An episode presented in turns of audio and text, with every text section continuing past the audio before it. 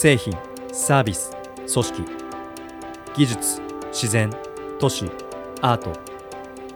社会が向き合う未来をテーマに領域の枠を超えその取り組みに込めた思いを共有し組織の成長や社会の次へと向き合うシェアグロース。この番組はプロポ FM の提供でお送りします。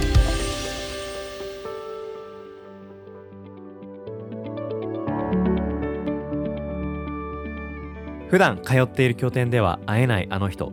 新しいイノベーションの生み出し方。そしてその道筋に迫るシェアグロス。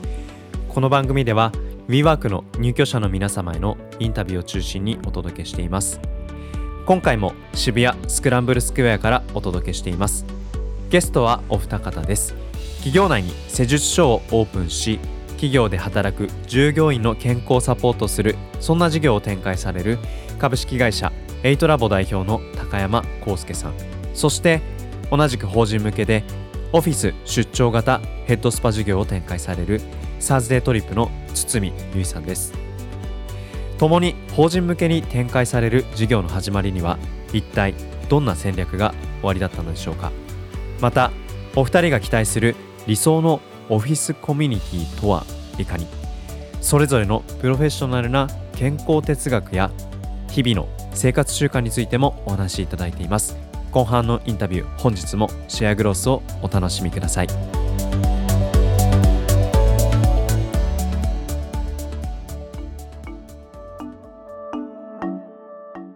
この事業を始める前とかどれぐらいその戦略性を持ってこの事業の計画となんか今実態というか、実際走り始めてみてのちょっとそれぞれその事業的なところを深くお話聞きたいなっていうのが一つとあとその上でお二人それぞれで今お話意見交換しながらちょっとこれだけは聞いておきたいみたいなことをちょっとお話ししたいなと思うんですがどうしようまずちょっと高山さん、はい。まあ、その事業の戦略をどんなふうにもともと構想されていてそことまあ今現状お話しいただけますえっと、大枠で話すと、まあ、僕健康にみんなになってもらいたいと思ってるんですけど、えっと、健康ってなかなかこう努力してやらないじゃないですか。で食事気をつけないと太っちゃうよって言ってもいや炭水化物食べたいってなるし、うん、運動やらないとダメなんだって分かっててもやらないっていうところなんですけど、まあ、まあとりあえず施術受けるぐらいは誰でもできるよねやってほしいよねっていうところが、えっと、一つの、えっと、入り口なんですけどここの単価が高いといやお金がちょっと高いからやるのもなんとなくなっていうところがやっぱ次のテーマになってくるのであの、まあ、できるかどうかはちょっと別問題なんですけど僕はこの施術のサービスをなるべく無料に近いところで提供したいなと思ってるんですよ。まあ無料って言ってもその企業からもらうっていうパターンもあるだろうしあとはその僕らすごく感じるのは例えば僕がここの居酒屋めちゃくちゃ良かったよってその人に話すと結構な確率でそこの居酒屋に行ってくれるんですよね。だ僕らって15分の施術の中でその人の時間を15分間頂いてるっていう感覚になってくるんで、まあ、そこでいろんな例えば健康の話したら、えっとまあ、そういう症状だったらこういうサプリおすすめなんで飲んだ方がいいですよって言うともうほぼ9割ぐらいの人買ってくれるんですよね。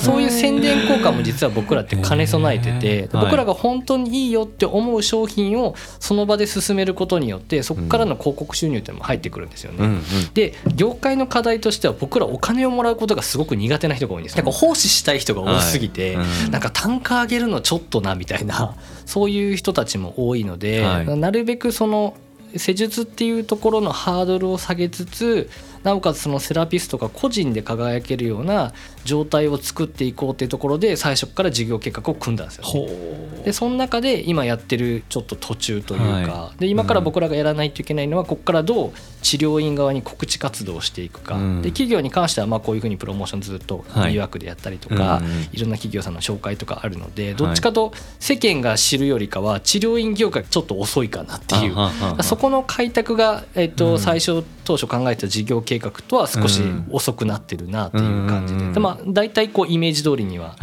進んでるなっていう感じはします、ね、なるほどですね。業界を変えようっていう視点を一番最初持つきっかけってどんなところにあったんですか？で僕整骨院院長やってた時に、はい、多い時1日70人ぐらい見てたんですよね。まあ、結構な数なんですけど、まあ、大体平均しても40人ぐらい毎日見ててで、まあ、1日にえっと、患者さんが100人とか200人ぐらい来るような整骨院に僕ずっとやってたんですけど、はいえっとまあ、僕がやりたいことは健康にしたいってとこなんですけど僕一人で見れるのってたかが知れてるなと思って、はい。でなおかつ僕が現場に入っててもせいぜい頑張りすぎても1日70人しか見れないからうん。これってなんかみんなを健康にできないよねっていうところから僕が入ってちゃダメだなっていうところになって、うん。じゃあこれはい。ビジネスアイデアが考えてそれをみんなに落とし込めて、はい。みんなができるようにしないとダメだなっていうところで今のこのビジネスモデルにたどり着いたっていう。なるほど。やっぱそういうお話聞くとやっぱり高山さんの授業に自分もぜひ一役買いたいっていう方も少なくないんですいやそうですね。だからはい。本当に B ワークつながりもそうですし、まあ、入ってる企業さんとかも、うん。こんだけ社員満足度高いんですぐ紹介しますよとか。はい。例えば僕らが大阪に展開広げるんですよって言ったら、はい。じゃああそこ知り合いのとこなんではい。紹介するんで、ぜひ行ってくださいとか。まあそういう話はすぐいただけるのでここに出張行くんで企業さん紹介してくださいみたいな感じで、まあ、すごくいい感じで広がってるなっていうところで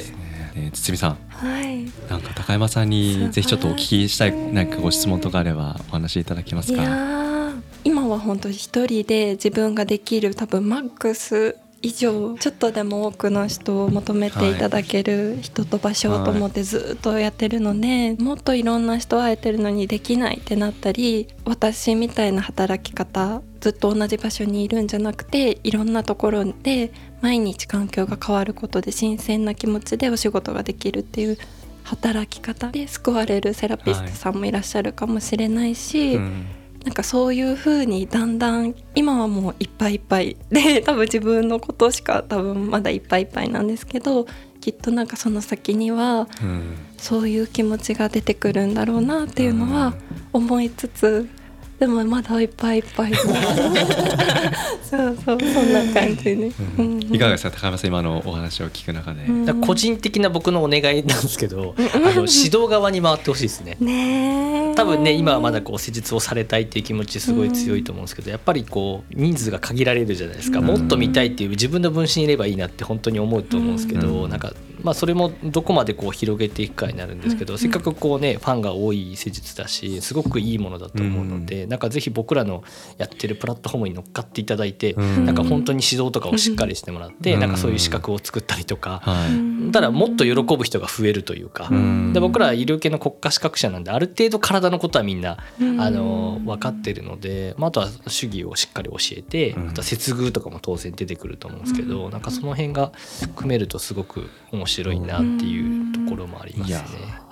なんかその施術するってところからまあその一線引くっていうことの葛藤みたいなことは高山さんの中にもその当時多少はやっぱりいやありまししたね。ああありましたし僕すごい好きなんですよあ施術。やりきった感なのかと思ってました。ややりきってない。やりきってないし。え100人とか？あ全然全然。いまだにやってるし。もやっぱ現場に入らないといけないなと思うからうん月1回ぐらいはうん現場に行って施術はするようにはしてるんですけど、うんまあでも引かないとあの事業が広がらないなっていうところと、うんやっぱ施術入ってるとすごく面白いんですけど他のことできないんですよね。もうその人につきっきりになってすごい考えるんでなるほ他授業的には考えれないから、引くっていうのはまあ僕の中ではまあしょうがなかったかなってどはいいう。はいはいはいはい。月に1回行くのはなんというかリサーチみたいな感じですか？そうですね。現場に入ってみないと現場のことって絶対わからないので、うんうんその勝手にこっちがサービス展開広げても現場との差が出るとうん必ずそのユーザーさんっていうのは満足度は高くないはずなので、うん現場に入ってみて僕も実際見てみて温度差がないかとか、うんまあ、そういうのは定期的には行くようにしてますね。温度差があったりとかすることはあります。あるへしー。そのスタッフがいいと思って勝手に、えっと、やってくれてたりもするので、うん。そういうとこって、えっと、良かれと思ってやってたりするから、逆にそういうことをいいことをもっと吸い上げてあげてそれをみんなにこう広げれないといけないだろうし逆に良かれと思ってやってることがちょっとユーザーさんには、うん、どうなのみたいなこともあったりするので、まあ、そこは結構敏感にこう感じながらやっていかないといけないなっていうところで。うん。興味が高い方とかはこの施術ってさなんかこういう時こうなのみたいな今こう施術されてこう感じたんだけどこういうこととかなんか言ってくださったり、はい。あのメーカー系のお仕事の方とかだとなんか照明は音響はリラックスよりできる空間ができるのとかこここういう感じだったらもっといいのかなっていう、はい。私があの作ってお貸しいただいてる空間を、なんかよりリラックスできるための空間にこう価値を上げていこうって考えてくださる視点で見てくださる方もいらっしゃってそれはなんかはいお店でやってた時はただあのご自身がリラックスしに来るっていうところしかあんまり持たれてない方がすごく多かったんですけど法人というか働く場所でやるようになったことで、なんか皆さんがご自身の仕事ベースで見てくださったりするので、アドバイスとかなんか違うというか、なんかなのであのそう教育のお話もいただくこともあるんですけどなんか例えば堤さんのクローンみたいな人ができたらいいよねってさっきおっしゃってた機械ではい。自分と同じように施術をしてくれるような機械ができたりとか私が感じてることを触りながらこの人はこういう状態うん。この部署の人はこういう感じこのチームの人はこういう似た頭皮の傾向があるとかこういう時間に来る方はこうだとかストレス具合でどうだっていうなんかいろんな頭皮の状態があるんですけどそういうのデータちゃんと取ってそういうのをお話しするとすごい興味持たれてなんかそういうのってこういうのに使えるのかなみたいな感じで言っていただいたりがあって、教育もすごく素敵だと思いながら、なんかいつかの未来でなんか遠隔操作とかね。なんかできたりとかなんかうん。そう夢が広がる感じというかね。自分がわからない領域のことに携わってる企業の方とお話しする機会がやっぱりあるので、うんそんなこともできるの？ってなんか夢が広がる感じがすごいしてます。いやなんか僕もさっき高山さんの話聞いていろんな会社さんを会社さんに紹介するっていう、うん。まあ、間で何かあの思わぬその商談が決まったりとかうん。いうお話あったじゃないですか。今僕このね「シェアグロス」という番組をちょこちょこやらせてもらってますけども僕もなんかそんな感じの機会にこの番組できそうだなとかっていう着想をさっきもらいましたしあともう一つはその教育っていう観点でその施術を受けられてる方たちがもしかしたら今後堤さんのそのチームで私も施術できるようになりたい。今副業がねいろんなところであの話が進んでいくところを聞きますけども自分仕事をしながら、まあ、副業として自分もヘッドスパのあのセラピストを目指したいっていう方もいた時に、まあ、それはやっぱり堤さんのチームができる瞬間かなっていう機会って、こういう美学の中でねやっていらっしゃると本当いろんなところにチャンスが舞い込んでいくのかななんて思うとすごい楽しみですよね。楽しみうん。どうなってるのかがなんかもっと自分が思ってるところよりももっと広がってるような気がします。でも全然計画性がないので あの綿密な計画のもとには動けてないんです、はいやりたいが先行してうん。どんどん行くので、うん。まあでもそういうその姿勢をね周りの方がご覧になられてそうやってアドバイスとか自分もその授業の一つあの役割を担いたいとか、なんか仲間がどんどんねうん。集まりそうですよね、うん。面白いな、うん。うん。なんか堤さんすごいなと思ったのが僕らがイベントをやりますって言ってみんなとこう広げてた時に全然あの関係ない人から堤さんっていう方いるんでもしよかったらイベントに一緒に参加させたいん。だ。けどってすごくこうブラブランディングというか多分すごく与えるのがうまいから、うんまあファンが増えてきてそういうふうにこう自然にいないところで紹介が生まれてるっていうところをされてるんだ。なっていうのはいをこの前ね12月に一緒にイベントにやった時にはいあそこからもなんか話ありませんでした？また。ありました。そうですよね。うん。なんか一緒にそういう相乗効果がすごくあるんで、はい。まあ領域はこう似てるしやってることも一緒なんですけど、なんかもう本当に同志みたいな、事 業シナジーは必ずあるので、うん。なんかそういうところでこうね今後また関われればねうん。いいかなっていう。さっきあのおっしゃってたあの商談が施術して打ち合わせの雰囲気が明るくなったとかおっしゃってたじゃないですか。私もなんかすごく感じていて口下手なのでなんか営業営業したことはあんまりできないんですよ。なのでもうお仕事が決まる時って受けていただいてすごい良かったからでなんかこういう思いでやってるんですってお話ししてもうすごいもう応援するみたいに言ってくださって なんかその流れでいつもお仕事がこういう人いいと思うから紹介するねこの人に言ったらなんとかなるかもうん。みたいな。いつもやっぱそういう流れがあって営業みたいなことしたことないんですけどうん。やっぱり施術しながら施術してる時が一はい。番なんか思いが通じる感じがしてなんかそれがすごい自分にとってもすごくいい時間になってるなって思います。なかなかこう知らない人の体を触る機会ってないと思うんですけど、うん。なんかこう手をつないだりとか握手するとなんとなくこう安心する感じってわかると思うんですよね。うん。でそれって僕らを普通にできるんではい。安心感を生むことができると、うん。あそういうところですごくあの、まあ、距離が近くなるというか、うんなので僕らも営業ってほぼしたことなくて。はいはいはいはい。だそういうところであのどんどんつながっていくってところです。お二人それぞれがいらっしゃらないところでお二人の話がその湧き起こって紹介をつないでくださる方がいる。これって一体どういうメカニズムで起きていると思いますか？なんでかなって考えた時にやっぱ施術を受けてファンになってくれたっていうところが一番大きいだろうなっていう効果があって自分が良くなったら人に言いたくなるみたいなあんまり利害関係がお互いないというか、まあ、自然にいいものは紹介したいよねっていう人間の差がを利用してるというか、まあ、そういうところであの、まあ、紹介は起きてるのかなというかであとはもう逆に僕らが紹介することも多くてあなんかあのそういうとこはい。で悩み聞いてこういう企業さんとかつなげてもらえるみたいな話だったら全然つながってたらご紹介するしあ、うん。逆にそこ同士で決まったりとかもうん。あったりするなるほので、ど堤さんいかがですうん。かそれもすごくあるなって思いますしあとは多分本当独立したばっかりっていうのがあっても頑張ってほしいみたいなうまくいってほしいっていうところをなんか共感してくださる方がやっぱり思いをなんかつないでいってくださる感じがすごくあります。すごい助けられて。うん。なんかお二人それぞれの思いもそうですしその事業のまあサービスもそうだなと思いますしあとやっぱり今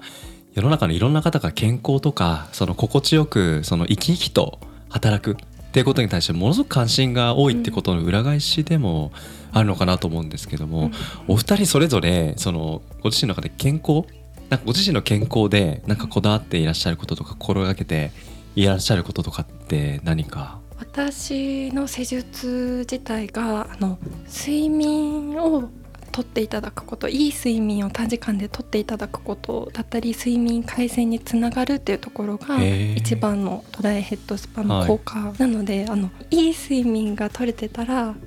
健康だって、いい逆にいい睡眠が取れてない状態で健康の人っていないって思っていて、うん。なのでそのいい睡眠をはいできるだけ取るようにはい。っていうのはすごい自分自身もうん。どんなに忙しくてもはい睡眠環境を良くして、えー。寝るっていうのは気をつけてます。あそうなんですね。えなんかこの番組聞いてらっしゃる方にちょっと一個だけ堤さんのメソッドをなんか。熱々のお風呂にあんまり寝るはい。直前に入らないようにしていたりとかしてすごい敏感になっちゃって高ぶっちゃうのでぬるめのお湯に浸かるようにしたりですとか、あパジャマ。はいもちょっとこだわって寝る気分をこうえ自分で演出したりとか高めたり寝るモチベーションが上がるように したりとか、はい。あの WeWork で本当それもつながってあのパジャマの会社様がサロンにあの寝心地うん。とかを私の施術を受けて寝られる方が本当9割ぐらいなのでその寝心地の感想を聞くためにって言ってパジャマの会社様が提供いただくことになって、へ睡眠でつながっていくというか。いですね。夢の中で会いましょう。そうなんですよ。なのではい。なんか睡眠って結構悩まれてる方すごく多くて、うつの方の8割以上は、あの睡眠が取れてない、きちんと睡眠が取れてないって言われてるぐらい、はい。なんかちょっとストレスが溜まってきたりあの悩んだりうん。考え事が溜まってくるとすぐにやっぱり睡眠って影響が出てくるところ一番自分がそして実感もしちゃう。んそれによってなんか悪循環が起きたりするってところだと思うので、結構睡眠を気にされている方もうん。いらっしゃいますし、睡眠のお仕事ビジネスとしてされている方とつながったりとかすると、やっぱりすごいいい相乗え効果があったりなるほど。ちょっと詳しくねあのお聞きになりたい方ぜひ堤さんのところにまたねうん。お店にでも行ってうん。詳しくお聞きになっていただきたいですけどどうですか？あの高山さん健康って言葉に対するその定義づけをなんかまずきちんとされていらっしゃる印象を受けたので。そうですね。僕結構マニアなんで、はい。なんかまあ解剖学とかも勉強してるし生理学も勉強してるので、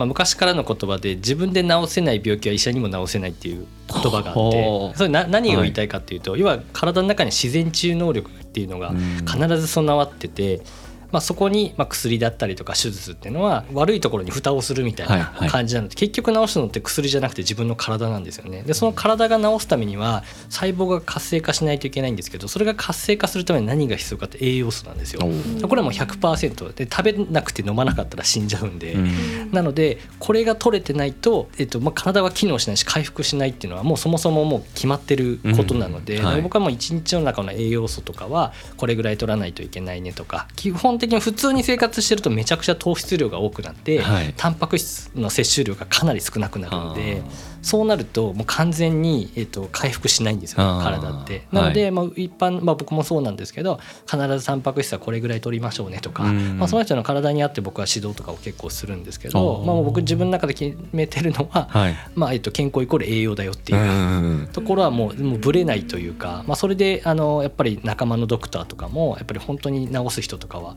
そういう指導とかをされてるのはあ。で僕自身も体がもともと弱いのであそうなんですか。そうなんです。だからそういうことをやってないと結はい構体を壊しちゃうみたいな、え。ーところがあるのでだから結構僕の中でも永遠のテーマなんですけど、うん。100歳まで生きたいってういう、ん。でそれなんかこうあ健康で死にたいなみたいなところあるんですけど、はい。まあ、そういうのはやっぱり栄養がめっちゃ重要だなっていう。なるほどですねタンパク質をその摂取するって難しいってお話あったと思うんですけど僕もたまに筋トレを頑張って筋力つけるぞって時に1日 100g タンパク質取りましょうみたいな話を聞くじゃないですか、でも 100g 1日取るって結構大変だってことを、ね。まあ、経験したことあるんですけど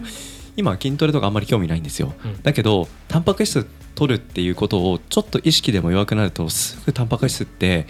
取らない。はい。傾向に食生活どうしてもなるじゃないですか。これってなんかやっぱり必要な自分の自然治癒力を引き出す、えー、と栄養素。これってすぐないがしろにされがちなのかなって思ったんですよね。だからまあ歯磨きするのと同じぐらいの感じで、はい。プロテインを取ってねって僕は話をするんですよね。あそうなんですか、はい、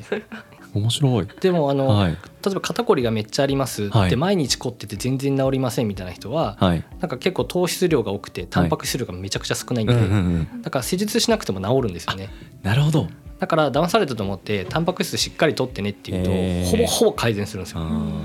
でもみんなタンパク質とか取らないし飲んだこともないから、はい。まあ、こういうふうな話して原因まで説明すると、はい。9割ぐらいの人が買ってくれるんですよね。しかも体変わるんで、そうですよね、はい、で騙されたと思ってうん。2週間やってみてねみたいな。プロテインってもうなんでしょうそれこそあの筋肉つけたい時に摂取するようなああいうプロテイン。タンパク質っていう栄養素っていう感覚うん。でなんかプロテインイコール筋肉みたいなイメージが強いんですけど僕はまあ女性は美肌効果もあるし髪の毛の質も良くなるはい。しうん。あのまあいろんなところのうん。体の細胞を回復させるのはタンパク質なんで。あとは胃腸の調子とかによってはい。こういうサプリ取ってねみたいなのはちょっと変えますけど。なるほど。いやーすごい説得力あって多取ら分なきゃ買わなきゃいけないですね。飲まなきゃ、うん。聞いてるとやっぱりお二人の授業それぞれシナジーをすごくね、うん。あの埋めそうな、うん。そんなお話の数々です。食睡眠なんか面白いですね。面白い面白いですね。アドバイスするのも私は睡眠のことがもういっぱいある。多分食とかいやー面白い。に。なんかそのうちそのポッドキャスト番組で食とかうん睡眠とか健康で身近なところからそういう積み重ねでいいんだよっていうことにちゃんとその話のできる方のお話をたくさん聞ける。毎週そういう話を浴びてるとなんかうん自然と行動習慣生活習慣変わってうんなんか健康な人社会に増えるんじゃないかなってうん勝手に思っててうん。なんかそういうなんかお話できそうであればちょっといろいろまたうんお話しさせてください。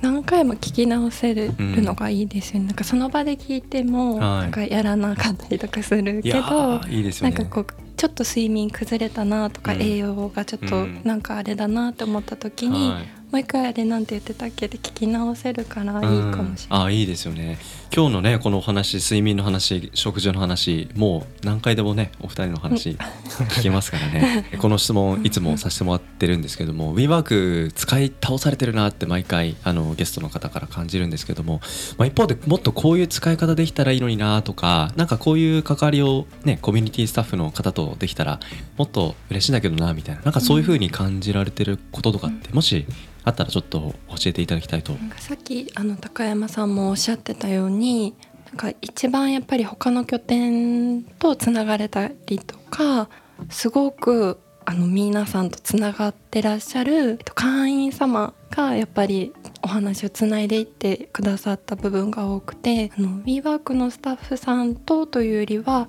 どちらかというと会員同士でのつながりの中で WeWork でのお仕事もつながっていったように思うのでで誠さんとかもしてくださるんですけどあのこういう方知ってますか？こういう感じで相性いいと思うんですけど話したことありますか？ってくださったりとかをするんですよ。なんかそんな感じが会員様でもしてくださるケースがすごく多くて、そういうのって結構珍しかったりとかしてそういうのってすごい大変なんですけどいっぱいいすぎてどういう人がいるのかいっぱい喋ってみたいけどどういう人がいるのか分かりきれてないところをあの相性いいと思うからっていっぱいつなげていただけると、うんうんうん。やっぱりそれがそのきっかけってすごいありがたいし、大きかったなって思います。なんかあれですよね。たくさんイベントとか、うん。あのイベントで知り合った方といろいろお話つながったりすると、まあ何もしなくてもつながりって増えてきますけどそれでも、ね、出会えない方お話しできない方たくさんいらっしゃいますよね、そういった会社さんが一体何社ぐらいいるのかとか、どういった会社さんとまた出会えるのかなとかって見えないところにいらっしゃる会社さんのことを知ってらっしゃるという意味で言うとねコミュニティスタッフの方の力はうん。すごくすごく大きなものをね感じますからなんかそのあたりぜひ期待したいですよね。うん。高見さんいかがですか？個人的にはすごくあのいろいろうまく使わせていただいてるなっていうところがあるのでで入居者さんからどうやったらそんないろんな企業とつながれるんですかとかやっぱりここに入居されている方たちって大企業もあれば中小企業もある中で何かしら大企業の方たちは新規事業を立ち上げたいとかいろんな相乗効果ないかなってことで入られてると思うし中小企業の方たちって多分大企業とつながりたいとかっていうところで入られてることがすごく多いと思うんですよ。でもなんかそこら辺がどうしてもその人ありきのとこの仲介しか今うまくいってないなっていうところがまああのイケてるコミュニティチームの方とかはすごく紹介してくれるしでもそういうコミュニケーションをコミュニティの方たちと取れない人たちって多分大多数だと思うんでそこをどう発掘するかっていうところがまああのアプリとかなんだろうけどそこがまあうまく活用できないよねっていうところがやっぱ改善ポイントだったりとかあとはどうしてもどっちかとちょっとこう大企業寄りの営業スタイルになってきてるのかなっていう、はい。WeWork 自自体が。大きい企業さんたくさん入ってきて有名なんだけど、うん。やっぱりあもう出られるんですねみたいな感じで話さ結構ねあのうん入居されて出られるとかもあるんですけど、はい。やっぱなかなかこう授業がうまくいかなかったみたいな、うん。っていうところで撤退される大企業さんも多くてそうですね。そういう人たちは結構新しい仕事をも取りに来てるんだけど、はい。結局つながれなかったっていうところがうん。どうしてもテーマみたいなので、まあ、僕らみたいな例は結構稀なのかなっていう感じはしつつ、んなんかそこら辺が改善できると僕らもよりもっといろんな企業さんとつながれるし、うんなんかそこをこう円滑に動いてるくださってる方たちは確かに多いんですけど、うん。まあ、まだまだ起きないとなんかこう離れる方も出てくるのかなっていうところは感じますね。そうですね。はい。なんかその一社一社どういうね課題感とかどういう要望の中でこういう場所に来ているのかっていうことをまあ一通り知るとこの会社とこの会社の相性みたいなところのアイデアがねね。どんどん生まれてくると思いますしなんかそういう議論とかであればなんか我々なのか分かんないですけどやっぱり関わること他の会社さんと関わることにすごく前向きでなんか楽しめるようなそういうメンバーさんもたくさんねいらっしゃるじゃないですか。すね。なんかうまくあの、はい。使ってもらえたりするといいかもしれないですよね。あの飲み会のこととか僕すごいいいと思いますけどね、はいイベントとかやってる交流会みたいのが、はなんかカジュアルな感じでなんか仕事でかしこまると結構大変なんですけど、うんでもなんかカジュアルな場でビール飲みながら自己紹介してとかだったら、まあ、すごくいいかなとは思いますうね。ん。いいですね。なるほどなるほど。いやなんかそんな話を聞くとなんかどう WeWork 使っていこうかなとかどんなふうに、まあ、WeWork の中の方と関わるとなんかいろんな発展つながりが生まれていきそうか何かそのあたりお話しいただけることがあれば。でまず一つは、えっと、各拠点になんか顔役みたいなのが必ずいる でその人たちはやっぱはい。コミュニティチームとも仲いいし、はい。えっと、すごく人をつなぐことがうまいメンバーさんだと思うので、はいはい。まずはそういう人をコミュニティチームから紹介してもらうっていうところが絶対一つ重要ですし、あとはまあそれも踏まえていろんなイベント、まあ、イベントでもいいですしなんかビール飲みながらやってると必ず皆さんこう集まってくるので顔見知りができたらビール飲みながら話して徐々に、はい。飲まなくてもいいと思うんですけど、まあ、そういうところに積極的に顔を出さないと、うん。なんかやっぱオフィスの中に入ってずっとやってると、はい。まあなかなかただ仕事にしてくる普通のオフィスと変わらないかなっていう感じがあるので、うん。目的にもよるとは思うんですけどそうですね。鈴さんいかがですかこういうことがしたいっていうのはできるだけ多くの人に言っていく。それはもうスタッフさんでも会員様でもこういうことしたいんですけど、はいどうしたらいいかわからないんですよ、うんうんどうしどういうことができますか？っていうことも伝えていくと、はい。あのいろんなアドバイスをつなぎますよもあれば。こういうふうになったらできるかも。私たちだったらここまでならできるかもっていうのをあのアイデアをくださるのはやっぱり向こう側の方が多かったので。とりあえず話すことが一番きっかけになるかなって思いますね。割となんか皆さんあんまりつながりたくないよっていう方はうん。WeWork とかすごい少ないと思っていて、うん。はい。割とつながりたい方が多い。うん。特にイベントでは確かに、はい。イベントではすごく多い。皆さんがそれ目的に集まってくるのでうん。イベントでとにかくいろんな方とこういうことしてます、うん。こういうことしたいんですけどこういう人はいたいんですけど、うん。どういう人いますかねって話していくと、やっぱりつながっていくな思い。話って大事ですよね。うーんあとなんかお二人それぞれその会ってお話ししてその瞬間にその相手の方にしてあげられることも明確に終わりじゃないですか。うんなんかこれが一つその会って名刺交換して終わるっていうのとまたちょっと違った距離の縮め方をされていらっしゃるんじゃないかなと思うと b バックに入ってきた理由とかの中にこういうことをそのいろんな会社さんとやっていきたいんだってことをその瞬間に何かちょっとでもなんかご披露できると、う。ん、特になんかその健康とかそういう心地よいその体を作るとかっていうことにあのものすごく近いお二人でいらっしゃるので、なんか特にそういうところがなんかこれまで WeWork でいろんな会社さんと出会った近づいていろんな関係でつながって発展していった背景に終わりなのかなと思うと、うん。なんかそういうことも一ついい意味で武器をなんか携えてビールを 飲みに行くっていうのは大事かもしれないなって感じましたよね。結構初めましての時はどういうことされてるんですかって言われると、はい。僕医療費を下げるプロダクトを作ってるんですって言うと一発で食いつくんで マッサージやってるんですって言ってもなんかピンとこないえ なんでックにって言われちゃうんでなんかそういうところでちょっとこうん。う上からなんはかでっかいビジョン言うみたいな。は心がけてますね。それ。最初から言ってらっしゃる？最初から言ってますあね。かっこいい。ただ何何それって必ず聞かれるんで、うん。自分で説明するから聞かれた方が説明しやすいから。わかりますね。なるほどな。私も施術セラピストですっていうよりは、あの睡眠改善のためのうん。とか、はいはいはいはい。なんかこうしかも悩んでない方って意外と、はい。あの肩凝ってない方少ないように、はい。睡眠悩んでない方も結構意外とうん経験ある方多いので、なんかそういうので 自己紹介するといいマッサージしてます施術してる人ですっていうよりは、ちょっと盛るみたいな。ちょっと 盛る。感じの。嘘じゃないですからね。嘘じゃない、うん。うん。いやお二人持ってるじゃないですか Tips を。ね。最初からご披露してくださいよ。なるほどな。ぜひちょっと最後にそのお二人それぞれからまあこの番組どれぐらいのね方が聞いてくださってるか分かりませんが、まあ、ちょっとでも聞いてくださった方に何かあの告知というかご紹介されたいことがあれば、うん、それぞれ最後にお一言ずついただきたいなと思ったんですがじゃあまずつみさんから。最初にお話しさせていただいた通り、えっと、働く方々がちょっとでも幸せに働ける健康に元気に働けるようなっていうのを